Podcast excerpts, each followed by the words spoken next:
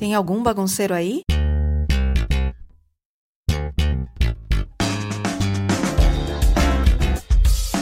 Aqui tem uma e vai começar a bagunça boa.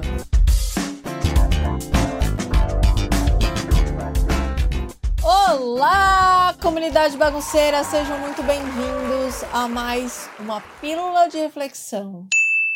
Eu sou a Fabiana Sá, você está no podcast Bagunça Boa. Não vá embora, que hoje a conversa é papo reto. Sendo assim, eu já vou logo começar com a pergunta de hoje. Para quem você faz o que você faz? Me conta a verdade. Você é do tipo que faz tudo pelo outro ou faz por você mesmo? Eu não vou mentir para agradar. Eu comecei fazendo minhas peças porque eu era muito feliz fazendo elas. Lembra do superpoder? Pois é. E se eu encontrasse as pessoas que gostassem do que eu fazia, tanto ao ponto de estarem dispostas a comprar, pronto, deu match, encontro perfeito. E estava tudo bem. Sendo assim, posso me considerar o quê? Uma pessoa de muita sorte? Isso vem acontecendo há muito tempo. Mas será que é simples assim? É isso que é viver da produção artesanal? Sem estratégia, sem nicho, simplesmente fazendo o que dá na telha e encontrando pessoas dispostas a pagar por elas? Quem dera. Eu preciso falar isso nessa pílula. Tenho muita saudade de não saber tudo que eu sei que eu preciso fazer pela empresa hoje. Ainda mais hoje, na era do empreendedorismo. Ainda por cima, na era digital, nas redes sociais. É, é bem mais difícil hoje do que quando eu comecei. Se antes você alcançava menos pessoas por não estar nas redes, e hoje você tem a capacidade de divulgar para milhares de pessoas, agora também você consegue ter noção da quantidade cada vez maior de artesãs vendendo e divulgando para o mundo todo. Ao mesmo tempo que parece que você pode alcançar o mundo, parece que o mundo todo faz a mesma coisa. Você tem essa sensação também? O que eu quero dizer é que parece que só os fortes sobrevivem. Sobrevivem não, empreendem.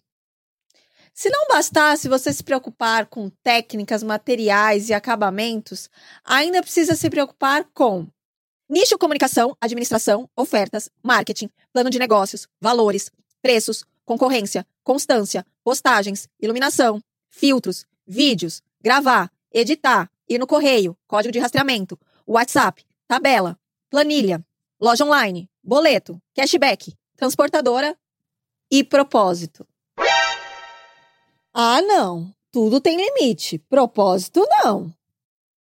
Sei que essa conversa de propósito ela já teve o auge algum tempo atrás. Ter um negócio com propósito, empreender com propósito, o que na época foi um grande momento de crise empreendedora para minha pessoa. E é por isso que eu quero compartilhar com vocês essa questão, para ver tanto se ela está realmente resolvida para mim, quanto para alguém que possa estar pensando ainda sobre essas questões. Basicamente, propósito é a intenção que se coloca em fazer algo, Sabe onde você quer chegar? Ou o motivo por que se quer ou se faz alguma coisa. Viver com propósito é muito mais do que ter algo para fazer. É fazer algo que dê sentido à sua vida. Sendo assim, empreender com propósito seria não só ter um negócio, é, vender produtos ou serviços, mas ter algo que faça sentido no processo de produzir, comunicar e servir o seu cliente. O porquê de fazer isso. E a grande questão, ao meu ver, foi que, como várias coisas, houveram. 1. Um, romantização do propósito. 2. Imposição de algo grandioso para poder vender. 3. Empreendedores se sentindo uma merda por não saber qual é o seu propósito, inclusive eu. Quando falo que houve romantização, foi porque, ao meu ver, o que foi propagado era basicamente empresas com propósito são melhores. Conectam mais, vendem mais, o público reconhece, etc, etc. Mas nem sempre isso pode ser verdade.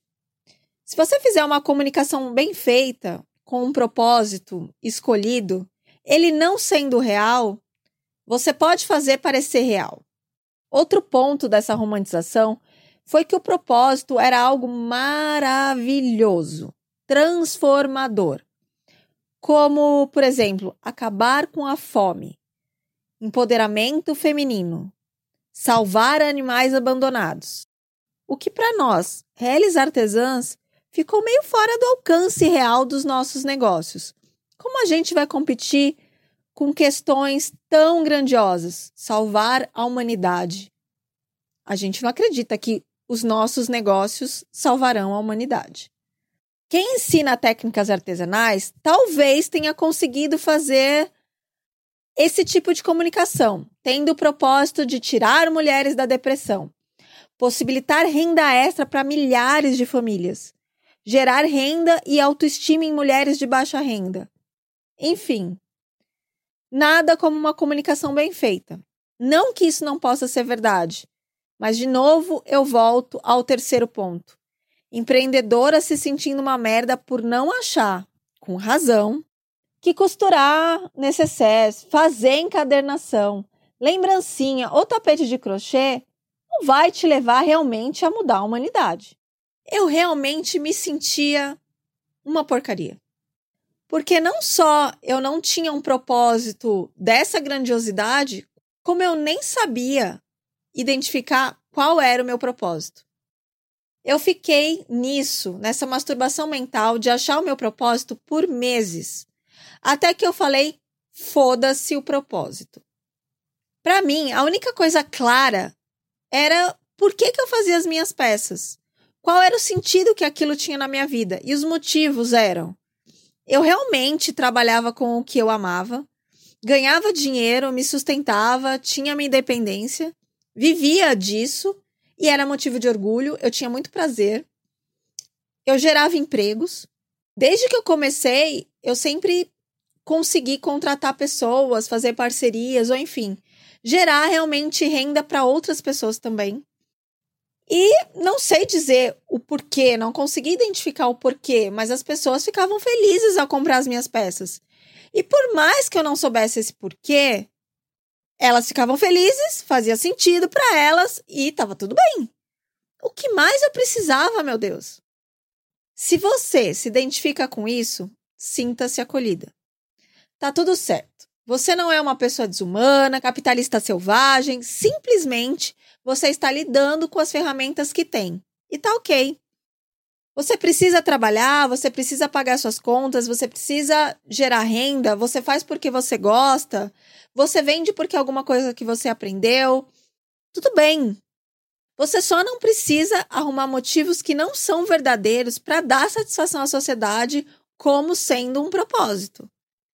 Alguns negócios nascem da necessidade da pessoa usar o seu talento e conhecimento para ganhar dinheiro, e com certeza, você, com ou sem propósito, está ajudando alguém que precisa do que você faz, senão elas não comprariam.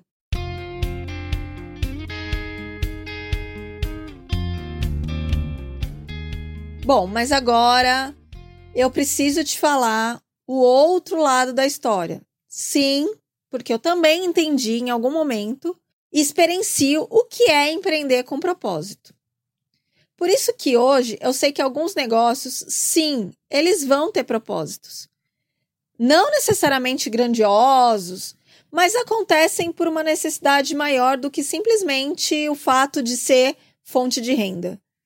Não é que ele é mais do que os outros negócios, ele simplesmente tem isso no seu DNA ele nasce de um outro tipo de lugar da vontade de empreender. A Colar Comigo, por exemplo, minha outra marca, ela nasceu com um propósito. E por quê? Eu acredito que isso aconteceu devido à busca que eu estava tendo no momento. A necessidade, a ocasião era outra. Isso não faz dessa empresa melhor que a Santa Bagunça. Eu não acredito nisso que uma é melhor que a outra. Elas só foram colocadas no mundo, tudo bem, pela mesma pessoa, mas ao mesmo tempo, quem eu era quando a Santa Bagunça nasceu não é mais a mesma pessoa que fez a colar comigo. Elas foram colocadas no mundo em momentos diferentes, por vontades diferentes, para pessoas que acreditam que faz sentido comprar, seja lá o motivo que for. Às vezes eu coloco todo o propósito lá na Colar Comigo, na comunicação, nas postagens, na marca, e nem sempre o cliente compra por isso. Às vezes é só porque achou legal, bonito, combina com o que ela tem e pronto, compra. Então, o que, que muda ter ou não um propósito? Eu vou dar o outro exemplo. O podcast, mesmo ele não tendo fins comerciais, ele é um projeto com propósito? Eu acredito que sim. O propósito do podcast é falar sobre assuntos que tantas pessoas vivenciam empreendendo sozinhas, sem ter muito com quem discutir isso. É o propósito de conexão entre artesãs.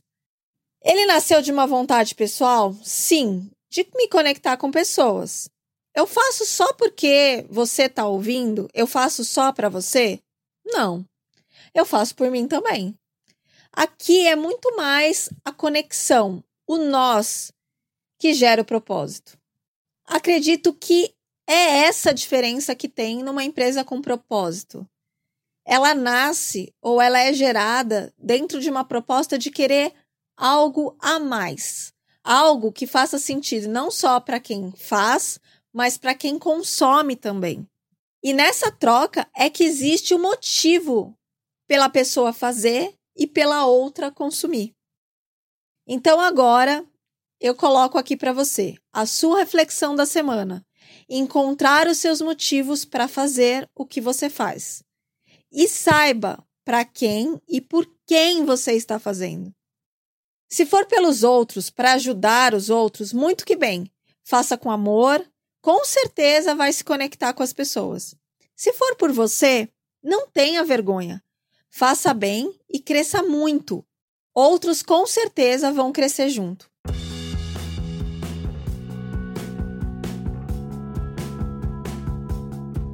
Obrigada por você ter escutado até aqui essa reflexão sobre propósito. A gente pode continuar conversando lá no Instagram, no arroba a dona da bagunça. Deixa o seu comentário lá no post de propósito. Me conta um pouco se você faz por você, se você faz pelos outros, se o seu negócio tem um propósito, ou se você já encontrou propósito na sua vida. Ah, e se você ficar pensando muito nisso sem achar resposta, Pode falar foda-se o propósito. Mas vai lá no post falar pra gente. O podcast cumpre o propósito que se propõe? A gente tá conectado? Boa reflexão, boa semana, cuide-se. Tchau. Tem algum bagunceiro aí?